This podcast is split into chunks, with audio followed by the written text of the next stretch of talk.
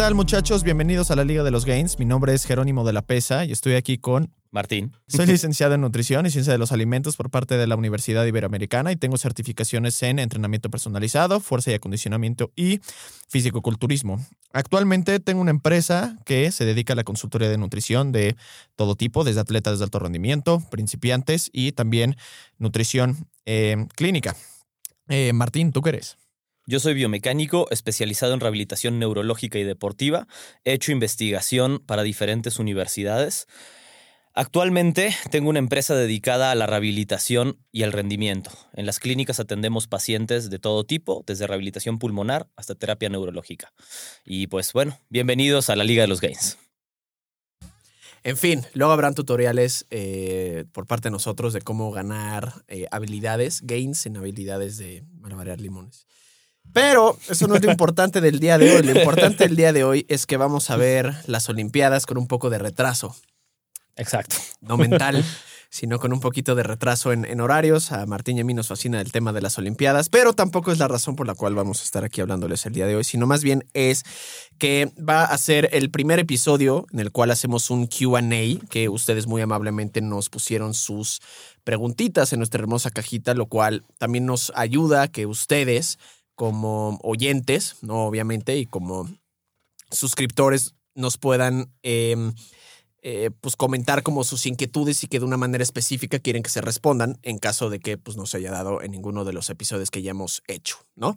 Entonces, vamos a dar inicio a esta hermosa sesión de preguntas y respuestas. 20 episodios y se nos acabó la inspiración, tuvimos que ya recurrir a las preguntas y respuestas. Pues no mames, fue demasiada gratitud de nuestra parte y esperábamos algo de regreso, güey, ¿no?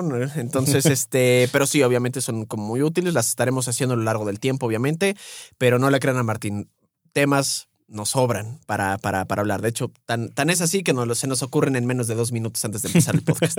¿no? Pero bueno, el primero vamos a empezar con hate. Red flags de entrenadores y nutriólogos.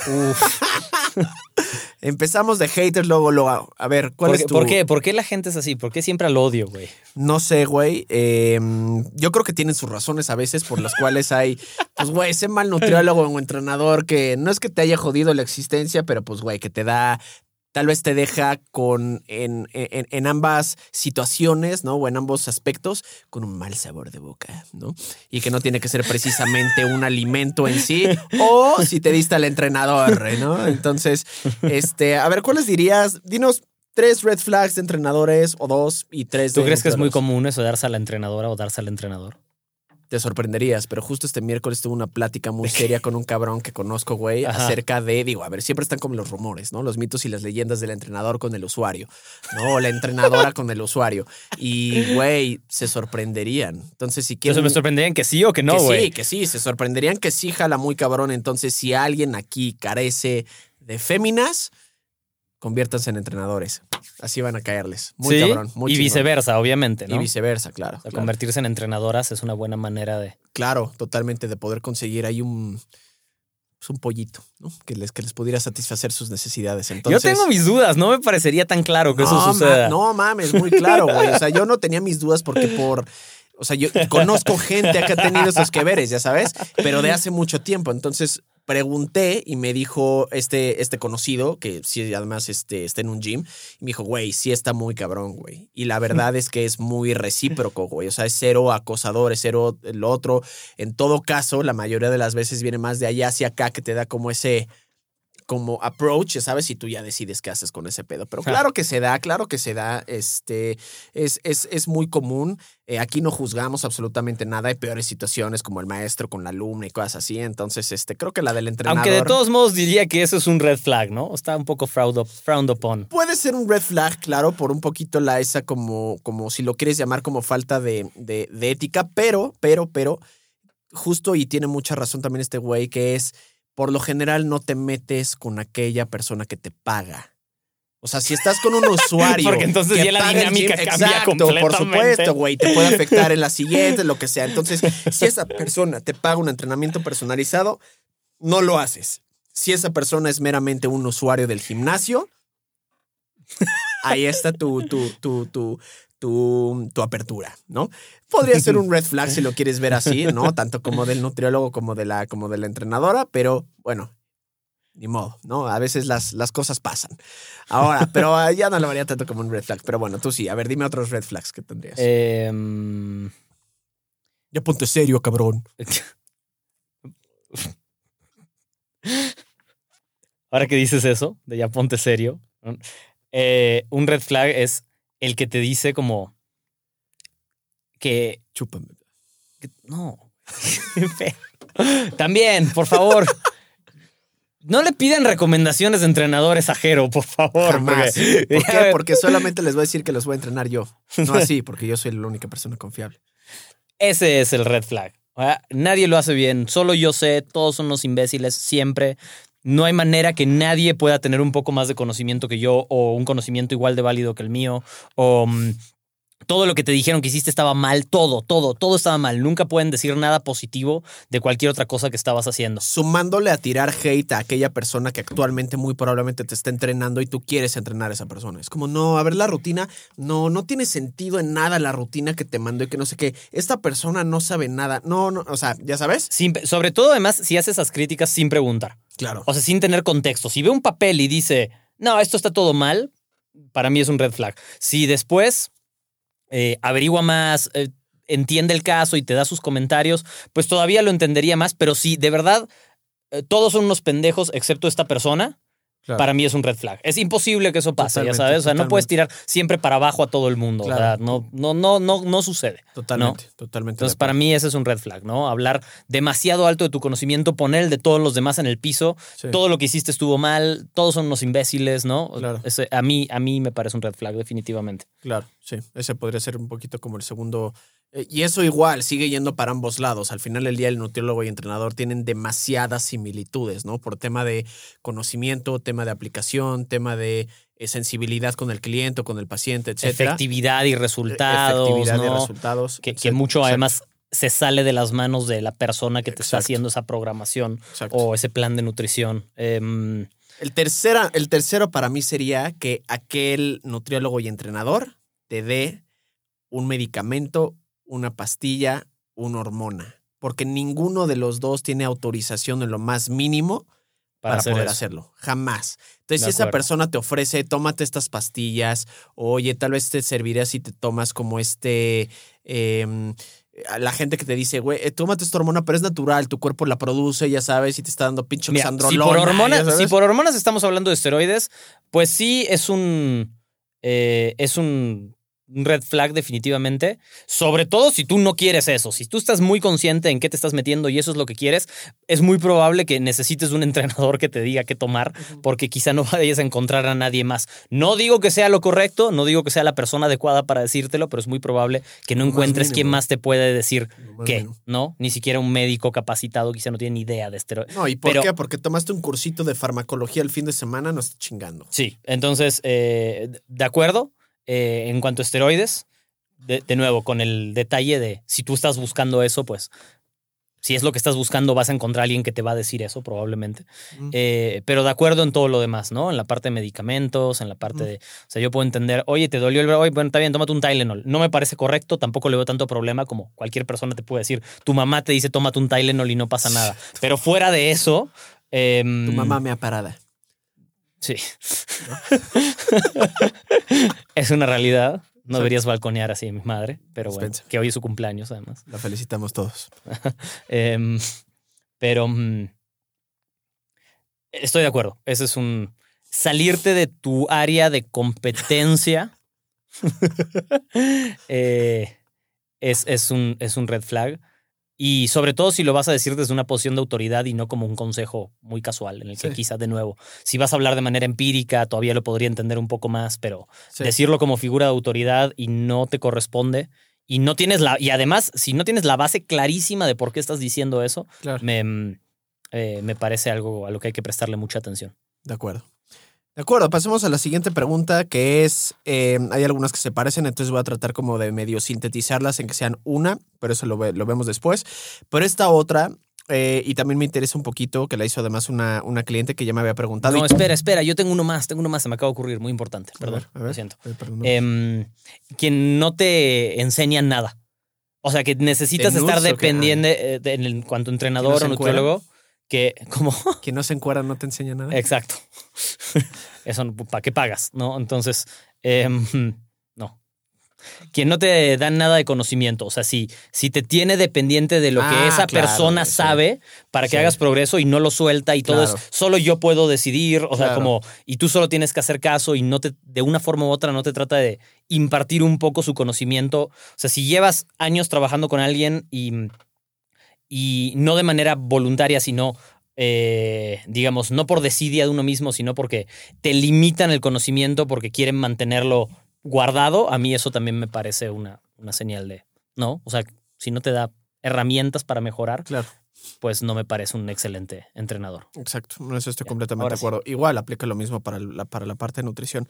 Esta otra, que estoy seguro que tú, y si no, dispénsame por ponerte en el, en el, en el loop, pero eh, estudios de ADN, y además estudios de ADN. ¿Para qué? En relación, exacto, en relación a, eh, por ejemplo, cierta eh, efectividad para poder eh, tener un mayor output en el tema del ejercicio y eh, no sé si esto lo has escuchado has leído o, sa- o sabes algo al respecto, pero también en poder decidir eh, tu dieta, o planear tu dieta alrededor de estudios de ADN. Entonces, ¿tú qué sabes? Mm, Yo lo que sé es que, mira, si vas a usar 23andMe para saber un poco de tus ancestros, eh, pues adelante si te interesa. Sé que no son muy precisas tampoco, entonces eh, a lo que uno tiene, uno, a lo que uno tiene acceso de manera mm, corriente fuera de estudios en un laboratorio es muy poco preciso en general.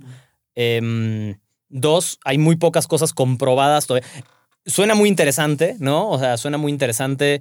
Puede tener mucho potencial a futuro. Hoy en día creo que tenemos muy poco que hacer con esa información como para decidir basar todo en alguno de esos estudios. Em, tanto en nutrición como en entrenamiento es lo que pienso yo en líneas generales. De acuerdo, completamente de acuerdo. Esa pregunta estuvo fácil y resuelta. porque Digo, ha surgido ese era como un mito de los pinches 80s y 90s, pero ha surgido de nuevo de las cenizas esa chingadera. Entonces, nada más por eso realmente sí quería como responderle. En otra ocasión hubiera dicho, o sea, es que no vale la pena, pero cuatro personas me preguntaron esta semana y estoy harto de ese tipo de estupideces. Entonces, que se respondan. Ahora, eh, este, este te gusta a ti y a mí. Creo que jamás lo hemos comentado Ajá. así como muchas otras cosas, pero estaría interesante ver como tu, tu, tu versión eh, o tu opinión. ¿Qué opinas de la máquina Smith en general para eh, hacer ejercicios? Pues funciona, es una herramienta como cualquier otra. Ni Por favor, peor expláyate. güey. Listo. Y algo que no sea una completa estupidez. Opino que debe estar bien aceitada, ya sabes.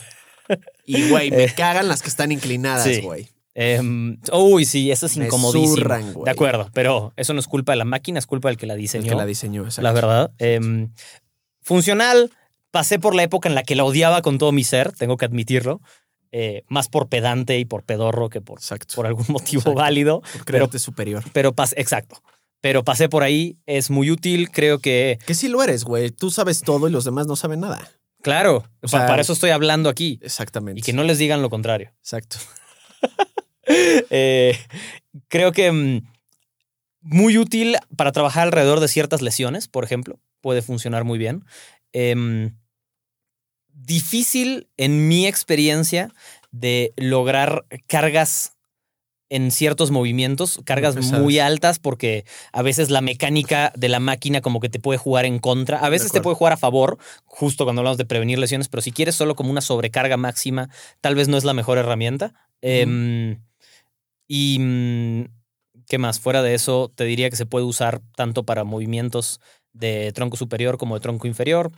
He visto gente que lo utiliza para movimientos balísticos, si al gimnasio no le molesta que le hagas eso a la máquina, eh, con una buena, eh, como con una buena... Pero está complicado, ¿no? No, porque justo está en el riel, entonces te, te permite como despegar sin que, sin que estés en riesgo de que estés aventando las cosas a cualquier Ah, lado. Eso sí. Em, Pero, creo que no es para lo que está diseñado, ¿no? pero sí, sí. No mames, se te va y mamas, Bueno, güey. bien. Guillotinazo, güey. Bueno, le puedes poner los pines. A mí me gusta, me gusta, creo que es una buena herramienta. Hay mucha gente que se puede ver beneficiado y, eh, contrario a lo que mucha gente diría, creo que te puedes beneficiar para aprender cierta técnica con el Smith Machine y después transferirla hacia otros movimientos. Estoy, estoy, estoy de acuerdo. De hecho, yo soy muy fan de la Smith, igual para ciertos movimientos, o sea, pero digo, yo no, no suplo, digamos, un solamente, prácticamente solo en este ejercicio, pero no supliría yo una sentadilla libre, un back squat normal, por una sentadilla Smith, ¿no? ¿Por qué? Pues por el mismo como movimiento al final del día o el recorrido, especialmente dependiendo de la sentadilla Smith, si es recta o si está ligeramente como, como, como inclinada, ¿no?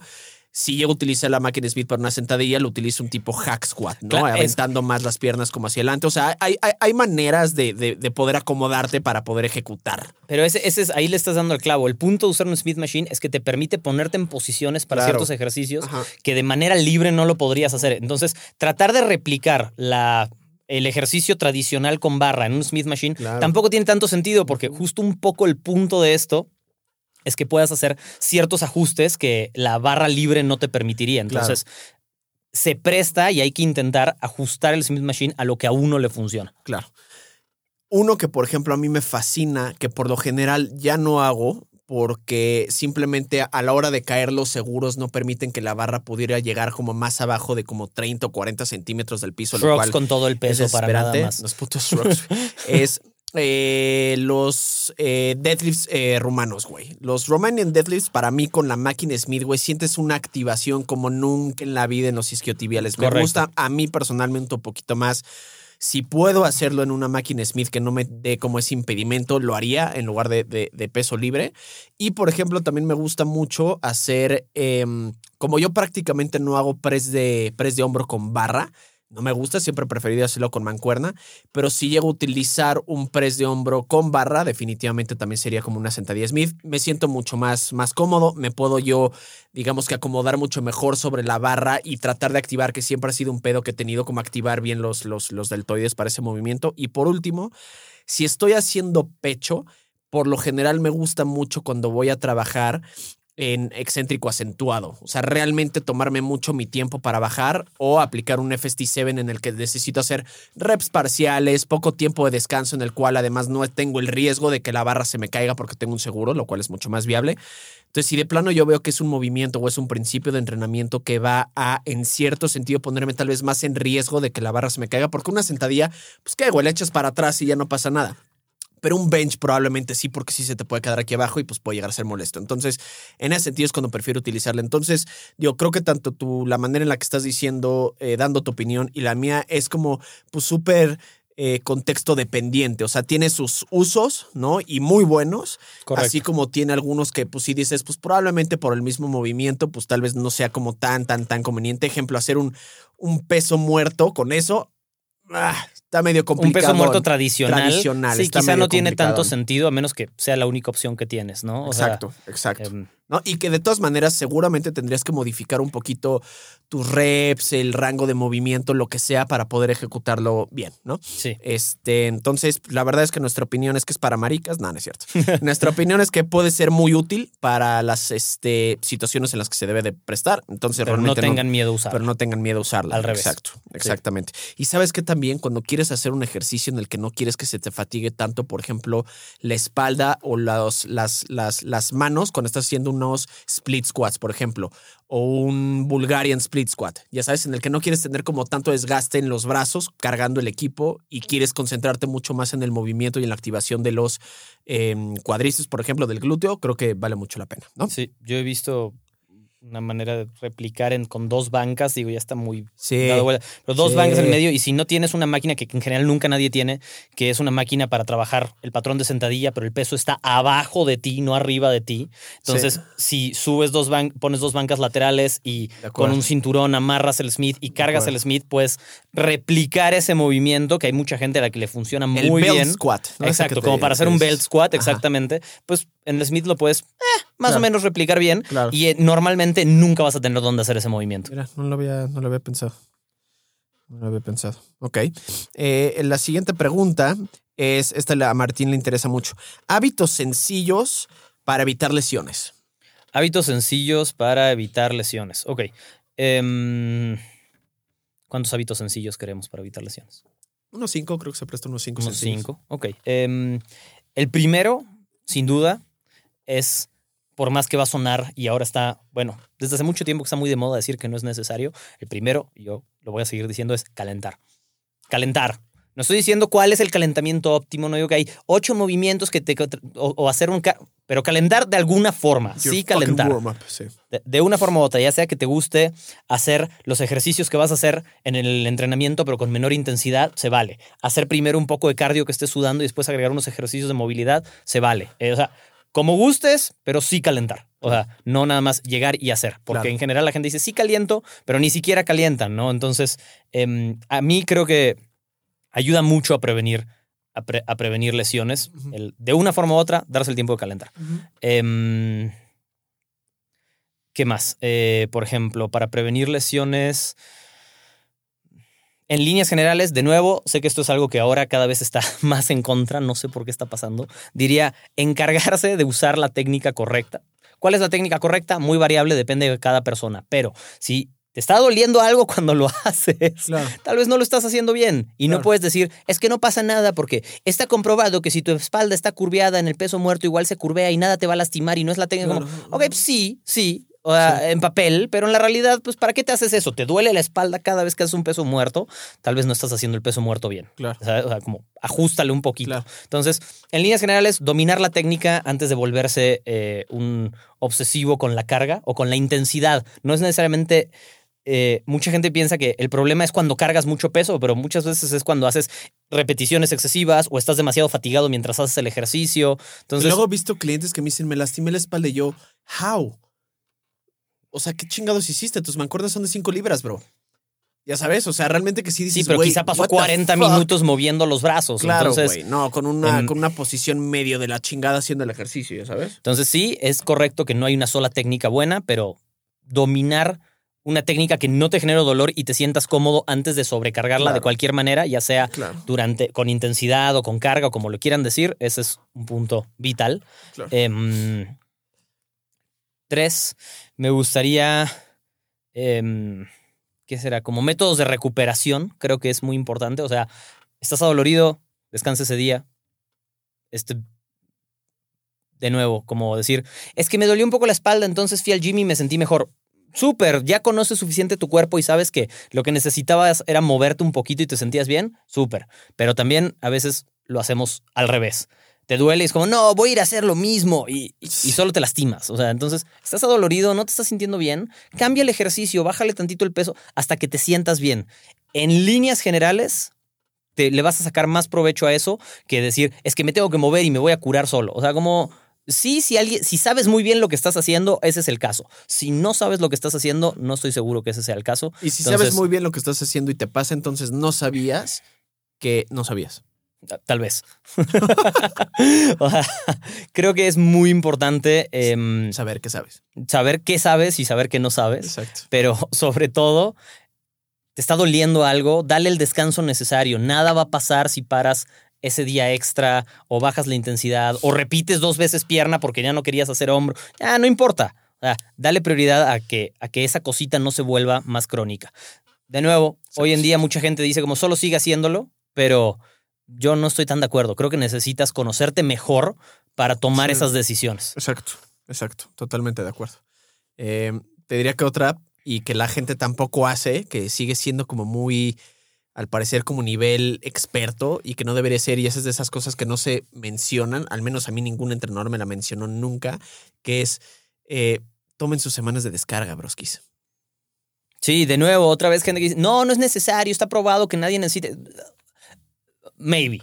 Pero empíricamente, si no conoces tu cuerpo y no estás acostumbrado y no haces tanto ejercicio y no sabes, ah, dale una semana de break, no va a pasar nada. Mejor pecar de precavido en ese sentido que de, que de, o sea, overeager, ¿no? Pero sabes que creo que la gente lo mide con un, a menos de que esté jodido, me doy cuenta que necesito la descarga. Y el otro, hace como dos, tres meses, hice más o menos como un censo con todos mis clientes de un día, eh, en el que el 80% tenía rutina de entrenamiento con, con, conmigo.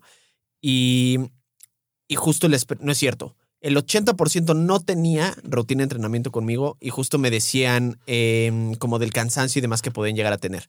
Y a todos les pregunté, a ver, ¿has identificado, te has dado cuenta que hay una semana o dos semanas cada X tiempo en el que te sientes hiper cansado, que tu rendimiento baja, que no puedes correr tan bien, que no puedes hacer ejercicio tan bien, que te sientes medio aguado, que te quema, no sientes el pump y me dicen, sí, no mames, sí cada determinado tiempo me pasa.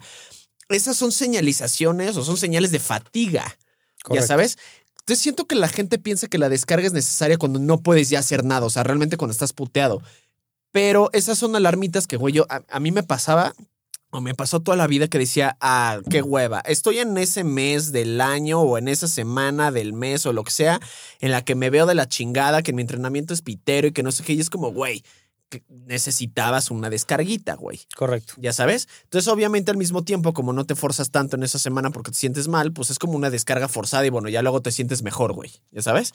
Pero mm, sí, esa sería 100%. como, como, como, como otra. Sí, el último creo que en el que estamos los dos de acuerdo es de una forma u otra agrega entrenamiento de resistencia, o sea, anaeróbico, eso quiero decir con resistencia, a lo que vas a hacer para prevenir lesiones. De acuerdo. Sea lo que sea que te guste hacer, adelante, pero en- agrega un componente anaeróbico alguna vez en la semana al menos Sí. para prevenir las lesiones. Todo el mundo se ve beneficiado de eso. De acuerdo. Y ahí te va un bonus. Duerman. Ah, bueno, sí. Go to fucking sleep. Sí, sí, de acuerdo. Importantísimo, no sé por qué no lo dije primero, o sea, Porque se me ocurrió a mí primero. sí, muy listo. Muy bien. A ver, la siguiente. Eh, esta está muy estúpida. Entonces no. No, no es cierto. Pero sí. ok. Ah, mm, esta nos gusta. Eh, ¿Cómo se puede combinar una rutina de pierna con ciclismo? Ah, eso es interesante. Es interesante. Y, y depende de cuánto. La, la verdad es que va a depender un poco de cuánto ciclismo hagas y qué tipo de Y que ciclismo. no estamos hablando de Fitspin. Entonces quiero tirarle alto y quiero realmente pensar que es una persona que sí sale a rodar bien y tal. Y por ciclismo quiere decir como puro. Ciclismo, el ciclo de los esteroides. Sí. El ciclo del agua. A ver, Em, ¿qué dirías tú? ¿Qué diría yo? Diría que. mm, ¿De qué ciclismo vamos a hablar? Vamos a hablar de ciclismo de ruta? ruta. Sí. Em, ok. Lo primero que diría es que el entrenamiento de pierna debe ser complementario, primero, Súper. porque no sabemos de qué nivel estamos hablando. Entonces, complementario en líneas generales, eso quiere decir que como el ciclismo de ruta tiene un factor de endurance y de resistencia y cardiovascular importante, entonces el entrenamiento, a mi parecer, debería ser con repeticiones más moderadas en cantidad y con más sobrecarga progresiva, con más fuerza, para tratar de em, eh, balancear bien el desarrollo y sacarle provecho a las dos cosas. Si uno dice a veces como, es que hago bici, entonces mis sets van a ser de 45 repeticiones, pues como Estás que... haciendo lo mismo. Ajá, o sea, ¿para qué haces lo mismo dos veces en vez de complementarlo un poco más? Ese sería el primer consejo. Creo que esa es la clave para poder balancear bien las dos cosas. Em, después dependerá un poco de qué te está faltando, qué puedes hacer como complemento. Eh, sientes que te falta output, entonces hay que trabajar más en la fuerza todavía y eventualmente cuando tienes una base de fuerza suficientemente desarrollada, convertir esa fuerza en resistencia, a lo largo del tiempo. Pero es muy difícil convertir esa fuerza en resistencia si no la generas primero. O sea, primero necesitas tener esa base para realmente poder convertirlo en algo que hagas a largo plazo y que sigas manteniendo ese output de fuerza como tú quieres. Pero si solo lo tratas de hacer sin generar la base primero, va a ser complicado. Creo que esa es la clave para combinar las dos cosas. Em, si habláramos de algo más como downhill o de montaña o así, creo que entonces el trabajo podría ser un poco distinto, más en un tema de prevenir un poco lesiones, que los Sí. tendones estén fuertes, que Sí. no haya...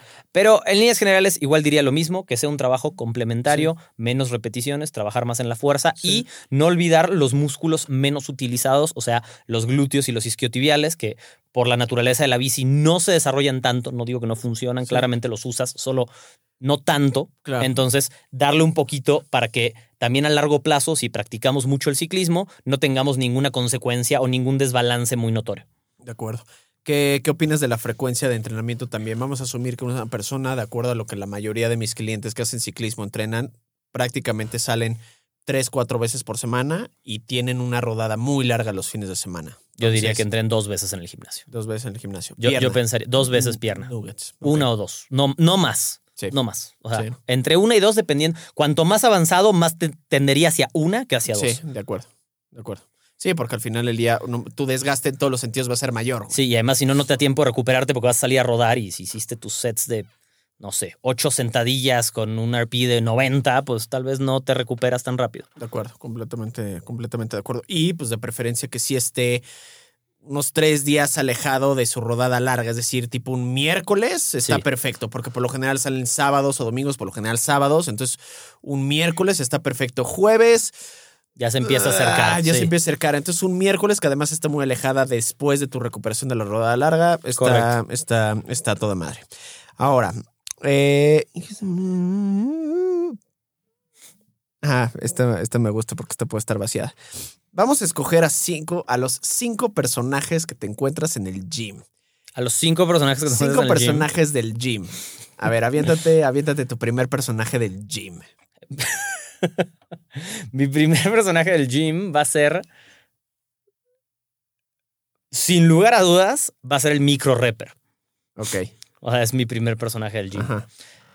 No necesariamente es alguien que tiene el ego muy alto. Ajá. Muchas veces sí. Pero lo primero que ves es que no está haciendo entrenamiento parcial, está haciendo micro repeticiones Ajá. todas las veces. Ajá. Todas las veces está haciendo micro. Cada vez que lo ves en el gimnasio, ves demasiado peso y muy poca, muy poco rango de movimiento. Y, y de verdad, como que no parece que esté haciendo parciales, que dices, bueno, tendrá sus motivos para hacer parciales. Claro. No, parece que puso un peso que no puede mover y solo lo está moviendo. Y además, en general, está volteando a ver a ver si alguien lo vio. Exacto, exacto, exacto. Suele ser el clásico que antes de salirse pone, la, pone los pines como con un poco más de peso de lo que realmente usó. Exacto. Antes de que te bajes. ¿Para qué? ¿Quién sabe? Exacto. Pero este es un personaje clásico, ¿no? Para mí. Para ti.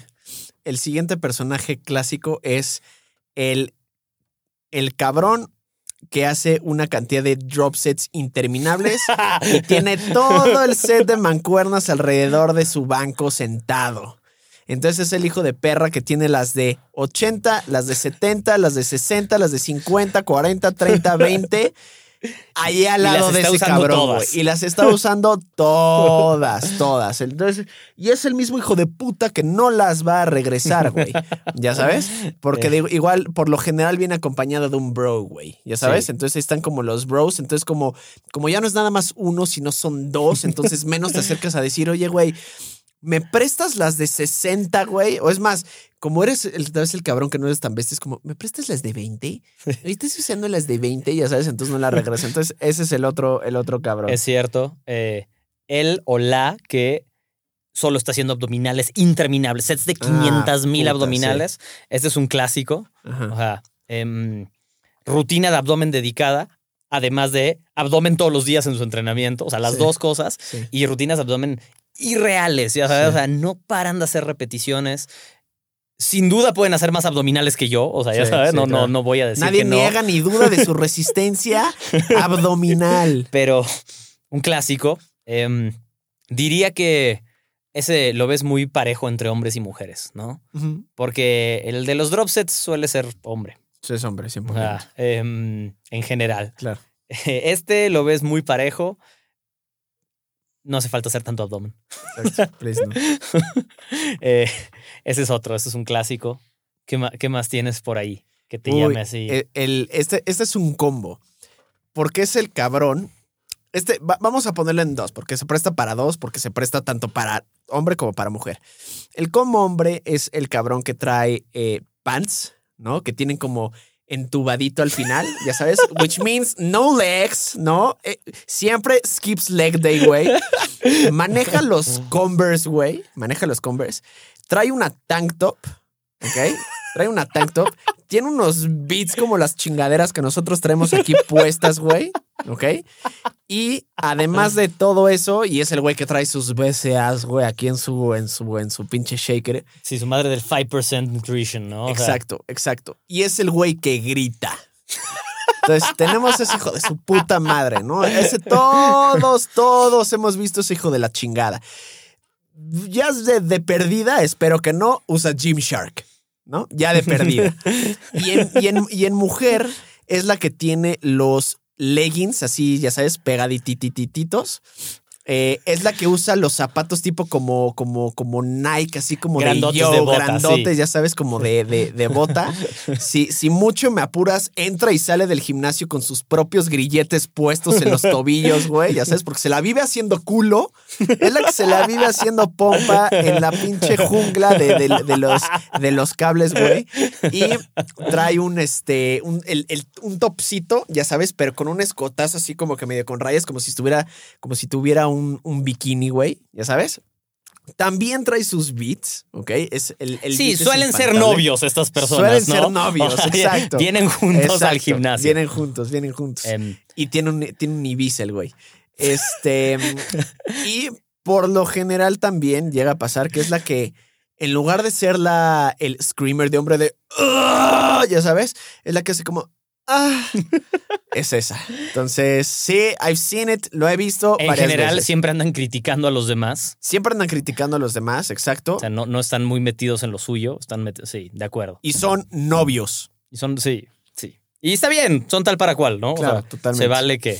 Un roto vale. para un descosido. Exacto. Un gritón Eh. para una moaner. El quinto. El quinto. El güey que te da consejos cuando no los Ah, pides. Versus es el clásico. Y sobre todo, lamentablemente, por favor, dejen de hacer eso. Los hombres que le hacen eso a mujeres, que en general saben más que tú, están más fuertes que tú, no Hacen quieren que les digas ejercicios que nada, güey. Y tienes que ir a decirles chingaderas como, déjala en paz, güey. Claro, Déjala en paz. claro, O sea, como, no, claro. no es necesario ser ese güey. De acuerdo. Em, si eres esa mujer, no es necesario ser esa mujer tampoco. De nuevo, en general, suelen ser hombres, dan consejos que nadie les pide. Em, que por lo general son amablemente consejos. tratas de decirles que no te interesa tu, su consejo. eh, Porque parecen edecanes vendiéndote algo. ¿No? Y- Como ese pendejo de Telcel que te llama y dices, no, quiero renovar mi plan contigo. Oye, haciendo eso te vas a lastimar. Mm, Bueno, ok. Gracias. No, no, no, mira, te voy a corregir. No toques la barra, por favor. Como, solo Exacto. déjame en paz. Exacto, exacto. Em, creo que eso es- eh, te falta el- el- la persona mayor muy sudada, Claro, ¿no? o sea, el que huele mal. o sea, pero, pero en general, o sea, creo que esos son. Creo que son y, los- y el güey que llega con su galón. El güey que Ah, llega con sí. su ga- Que por lo general es el mismo hijo de perra que No, te no, porque está el hardcore- el hardcoreero de verdad. Exacto. El, que trae, el que trae una hoodie, güey. Sí, es ese hijo de puta. que, que en inglés le dicen. y que sí está mamado. Ah, desconecté mi micrófono o mis audífonos, no sé cuál de las dos. Creo que los audífonos. Ay, Martín, esa silla, güey. Ok. Esto se, se resolverá pronto. Sí. Volví. Creo que nunca me fui. Yo Em, te escuchaba bien. Ah, perfecto. Em, ¿Cómo le dicen? El. Em, no, no, pero le dicen pump. Como un pump cover. Ah, que sí. pasan 40 minutos jalando todos sudados sin quitarse la sudadera. Pompean y, luego se la y quitan. luego se la quitan y es como. uf. Exacto. Ese es hijo de la chingada. Pero en general, ese güey es buen pedo, no se mete en tus cosas, va a hacer lo que quiera Y sí hacer. está mamado y sabe lo y que hace. Sí, o sea, exacto. ¿no? Por lo general ese güey no le, no le dices, oye, lo estás haciendo mal, ¿no? Ahora, el siguiente punto.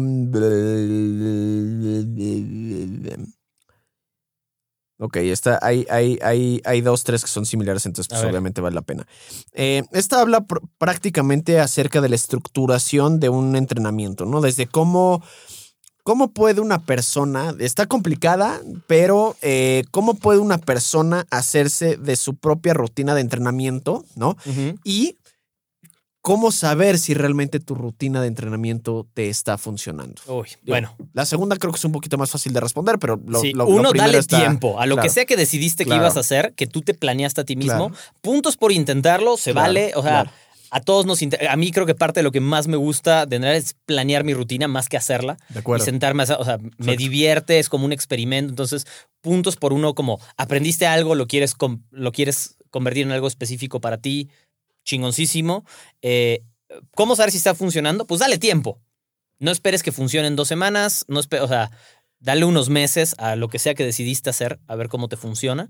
Em, No, y que veas, que veas obviamente que vas progresando en un tema de pesos, que te vas sintiendo mejor, que te recuperas Correcto. mejor, ¿no? pero sí hay que Pero darle con tiempo. tiempo. O sea, de hecho, por lo digo, esto creo que forma también un poquito parte de, la, de la pregunta principal, que es cómo puedo, cómo puedo estructurar yo un programa de, entren- eh, de entrenamiento que pues forma parte de los macrociclos, mesociclos y microciclos. O sea, por lo general llegas a ver si quieres medio ponerle como una estandarización que la, al menos la base de la rutina que estás utilizando, ¿no? Em, te funcione para unos como 3, 4 meses, 12, 16 semanas de una estructura que al final del día, eh, como si lo quieres ver como achicado, eh, esas 12, esas este, 12 semanas o 16 semanas, pues las vas a dividir probablemente en mesociclos de eh, un mes, ¿no? Entonces tienes como tres rutinas progresivas, pero que son más o menos eh, iguales, no te desvías tampoco como tanto, ni haces circo, maroma y teatro para estarlas cambiando, y ya dividir eso como en los micros, ¿no? Como de semana a semana. Pero el chiste es que si te estructures algo que funcione al menos para las siguientes 12 semanas, ¿no? Y a partir de ahí como que ya lo vas juzgando, pero para que más o menos la gente tenga como un parámetro de tiempo, ¿no? En la cual podría ver cómo es el resultado. Correcto, eso me, me encanta esa parte. Eh, usar en líneas generales, de nuevo, una combinación entre ejercicios compuestos, ejercicios eh, aislados, ejercicios de cadena abierta, ejercicios de cadena cerrada, em, un poco diferentes. De cadena, para que lo entiendan, de cadena cerrada se refieren a que por lo general Ejemplo, una, una, sentadilla es un ejercicio de cadena cerrada porque no puedes mover los pies, están anclados tal cual. De cadena abierta ya son aquellos que no están anclados y se pueden mover como un ex, por exacto, exacto. O una este, leg extension o algo así que los que tus pies realmente no están anclados con el, con el, con, el, con, el, piso para que más o menos como que, como que entiendan ese concepto. Una, una mezcla de esos más eh, eh, primero de nuevo, estamos pensando en alguien que está empezando con esto, entonces en líneas generales, eh, la mayor parte del entrenamiento que venga a través de los ejercicios compuestos eh, y no de lo demás. Em, no excederse en tratar de abarcar muchas cosas al mismo tiempo. O sea, ah, me voy a poner una rutina y entonces esta parte para hacer masa muscular y esta para hacer esto y esta para explosión. Una, escoge una que tengas ganas de hacer y planéalo alrededor de quiero aumentar masa muscular. Quiero aumentar masa muscular en la espalda, si quieres, o en los glúteos. Y, y planearlo alrededor de esa sola cosa te va a hacer fallar menos que si quieres abarcar muchas cualidades al mismo tiempo, que no digo que no se pueda, pero cuanto más quieres hacer, más difícil es programarlo. Entonces, cuanto más acotes tu meta, más fácil es que estés en lo correcto en ese lado. Usar un poco esa combinación, dar cierta rotación de ejercicios y... Pero sencillos, o sea, yo me enfocaría en 10, 15 ejercicios máximo, que máximo. de acuerdo. Y sencillos, que tal vez no requieran como de tanta técnica. Ejemplo, primero usa un leg press antes de una sentadilla, maybe. Este, mm, si vas a hacer un eh, pull down, primero hazlo justo con, con, la, con, lo, con lo que, el cable de pull down en lugar de ponerte a hacer dos dominadas que ni siquiera vas a hacer bien. O sea, eh, empieza realmente fácil en lo que también te pueda permitir como ver un progreso mucho más constante. Correcto. Llegar fatigado a la parte unilateral a veces es un buen consejo. Claro. No, o sea que la primera parte en la que más te canses sea al principio del entrenamiento y que esos ejercicios sean los compuestos. Eh, no porque las otras cosas no funcionen, solamente como para tener una base de. No, y van a requerir de más energía, de más habilidad, de más fuerza al final del día. de más conocimiento en la programación. conocimiento en la programación. Em, creo que con eso cubres un poco. No excederte en los rangos de repeticiones ni para un lado ni para el otro. Si te vas a exceder, o sea, en hacer sets de 2 o en sets de 30, eh, saber que, que sea muy poquito lo que haces eso. O sea, ya sea de fuerza máxima o de resistencia máxima. O sea, que sea muy poco donde estás en esos extremos. Lo demás que esté más, pues, en el medio, digamos. Tres a cinco días probablemente. Suficiente. Si no este tienes experiencia programándote, prográmate algo full body. Creo que es muy bueno como aprender a programar porque programar full body evita que puedas escoger hacer demasiadas cosas al mismo tiempo. Entonces te obliga a pensar un poquito mejor la estructura de lo que vas a hacer. Entonces, si nunca has programado o es la primera vez que te lo vas a hacer, pues ponte algo full body. ¿Qué pasa si tienes que entrenar tres o cuatro veces a la semana y tienes que trabajar todo el cuerpo a fuerzas? Entonces no puedes pasarte con, es que meto cuatro de remos y cinco de... Claro, claro. Te obliga a pensar un poco mejor qué movimientos estás metiendo y cuáles son redundantes y cuáles no. Claro, que era lo siguiente también que iba a decir. Por ejemplo, si, si más o menos ponemos como unas guidelines generales en las cuales estás haciendo, digo una vez más, como para principiantes, unos 10, 15 sets por cada grupo muscular, ya es una muy buena manera de distribuirlo. ¿Por qué? Porque el día 1 pones 4, el día 2 pones 4, el día 3 pones 4 y el día 4 pones 4. Entonces ahí están tus 16 sets, más o menos, ya sabes. Entonces Sí. fueron 4 sets de sentadilla, luego otra vez 4 sets de sentadilla. cuatro- Y si quieres, incluso podrías darle variaciones a la sentadilla y un día haces un tipo y el otro día haces otro. O incluso podrías manejar como un eh, pull vertical y un pull horizontal. Correcto. De hecho, una manera, eso está, eso está excelente. Un consejo que yo les daría que va de la mano justo lo que acabas de decir es una buena manera es escoge un ejercicio principal por día y los accesorios de ese ejercicio. Exacto. Para, exacto, para no, o sea, para saber que no, que, que no la estás cagando. Entonces, Claro. uno principal por día es Claro. el, la base de tu entrenamiento. Un día es la sentadilla, un día es el peso muerto, un día es el press de hombro o es el leg press. No importa, uno y los demás son accesorios de eso. De acuerdo. Y así, en general, vas a tener como más control sobre lo que estás Claro. haciendo, saber cómo te sientes después de cada día y en dónde estás mejorando, dónde no, qué tienes, cuán- dónde hiciste muchos accesorios, dónde hiciste pocos, ¿no? Y eso la gente me lo llega a preguntar a veces en las rutinas. ¿Qué son los ejercicios accesorios? Los ejercicios accesorios son aquellos ejercicios que asisten al ejercicio principal, ¿no? Entonces, si el ejercicio principal en el caso, por ejemplo, va a ser eh, un peso muerto, ¿no? Un ejercicio de accesorio podría ser, por ejemplo, este, un remo, ¿no? Tal vez un remo inclinado o un remo sentado, tal vez el que no ejerzas como tanta presión sobre la espalda. ¿Por qué? Porque va a ayudar a tener más fuerza sobre la espalda, pero va a asistir, va a ayudar a que estés entrenando para tener más fuerza y más desarrollo muscular para el peso muerto. Entonces, para que entiendan que uno a lo que se, a lo que se va a dedicar es a ayudar, a asistir, y el otro va a ser en el que queremos ver como el mayor performance o el, o el- o el principal. Correcto. Entonces, eso también puede ser como una buena como una buena ayudada. Y a partir de ahí, de lo que creen, acuérdense que por lo general una programación, cuando no han intentado algo similar, están metiendo algo nuevo como más volumen, más sets, un ejercicio diferente, pues hagan su evaluación después de, no una semana, porque por lo general en la semana uno es cuando más puteado estás, entonces obviamente todo vas a pensar que es puteador, pero en la semana dos ya podrías tal vez distinguir un poquito más de qué sí queda, qué no queda, qué te molestó, qué no te molestó.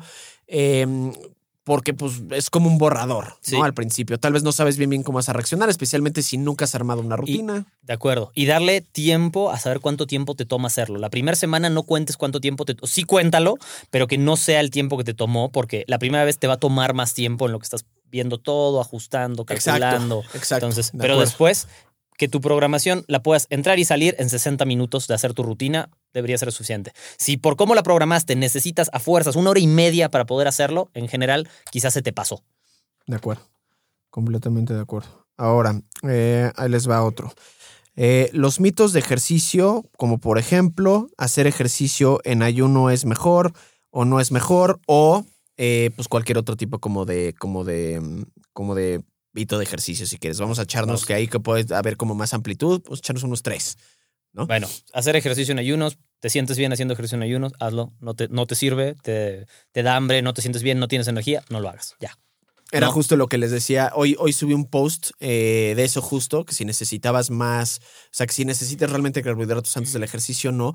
Y pues depende muy cabrón del tipo de actividad física que estés haciendo. Ejemplo, una persona puede perfectamente bien y que son con los que por lo general lo hacen, que salen a correr y salen a correr en ayuno, claro, porque es un ejercicio de intensidad moderada. Vas a darle chance al cuerpo de poder utilizar los ácidos grasos, hidrolizarlos y producir ATP por medio de eso y no va a causar ningún pedo porque es lentón. Ahora, si piensas aventarte unos pinches sprints cabrones, no mames, no vas a tener la energía para hacerlo y va a ser como tu, tu freno, ¿no? Ahora, si te sientes a toda madre haciendo ejercicio en ayuno con eso, pues va perfecto, pero va a depender mucho de pues, si te sientes bien y tu rendimiento está al, al pedo. Ahora, también para no nada más conocer un lado de la moneda, pues hacer la prueba con los dos, ¿no? Corre en ayuno a ver qué tal. Y luego corre habiendo comido antes, obviamente con cierto timing antes del ejercicio y ves con qué te sientes mejor. Entonces, al final del día, todo esto, que va un poquito eh, con, la, con la pregunta anterior de la programación, pues es ver eh, prueba y error. No, es prueba y error, ver qué te funciona a ti, qué no te funciona a ti. Incluso podrías ver cosas poco convencionales que te funcionan a ti, no a los demás, pero por eso esto es altamente mm, individualizado, ¿no? Eh, eh, mito 2 que a mí me fascina es el cargar mucho peso para masa muscular y cargar poco peso y muchas reps para marcar. Bueno, pero para resolver eso rápidamente, eso no existe. Eso ya. no existe, imbéciles. Ya está, no existe. Ya no hace falta. Creo que lo hemos hablado hasta Lo hemos hartarnos hablado, de eso. exacto. Está muy hablado. No puedes marcar un músculo. es grasa lo que tienes y ya existe quítala. El, sí, existe el tonus, es otra conversación, Sí. involucra, o sea, Básicamente eso no existe. Ya. Exacto. Y puedes no. crear la misma masa muscular con las dos si tu volumen es el mismo. Eh, tercer, tercer mito, algo que no hayamos contado. Mm, híjole. Sobre, sobre entrenamiento o sobre nutrición. Sobre entrenamiento, otro mito de ejercicio. Ok, ejercicio. ¿Qué será? ¿Algún mito? Hacer sentadillas no sube la producción de testosterona. Si Ah. quieres, ya sabes. Exacto, Ah, exacto. Hacer sentadillas no o sube la- tal vez sí, pero no de manera No, no, significativa, pero ya justo, sabes. justo era lo que te iba a O decir. sea, O sea, no, no. la subes, pero no a un punto en el cual esa testosterona que elevaste tenga un impacto en tu físico, Sí. ni en tu humor, ni fisiológicamente Hacer hablando. sentadillas no es Diana Ball. O sea, Exacto, o sea, exactamente, exactamente. entonces, muy común, tanto en hombres como en mujeres, y es como los tengo que hacer. Hazlos porque hazlas, súper, pero no, ese no es el motivo. Exactamente, mira, que la hueva que me dan los mitos. No, no es cierto. ¿No? ¿Qué más? A ver. Entonces, eh, yo creo que podemos dar Para chance para una más. A ver. Eh, mm, esta persona no entendió. Gracias, Sally. Todo me interesa del podcast. Ejeje, esa no es una pregunta, chingada madre. Eh, ahí te va una última. Justo, más ejercicio cardiovascular, VO2, carrera.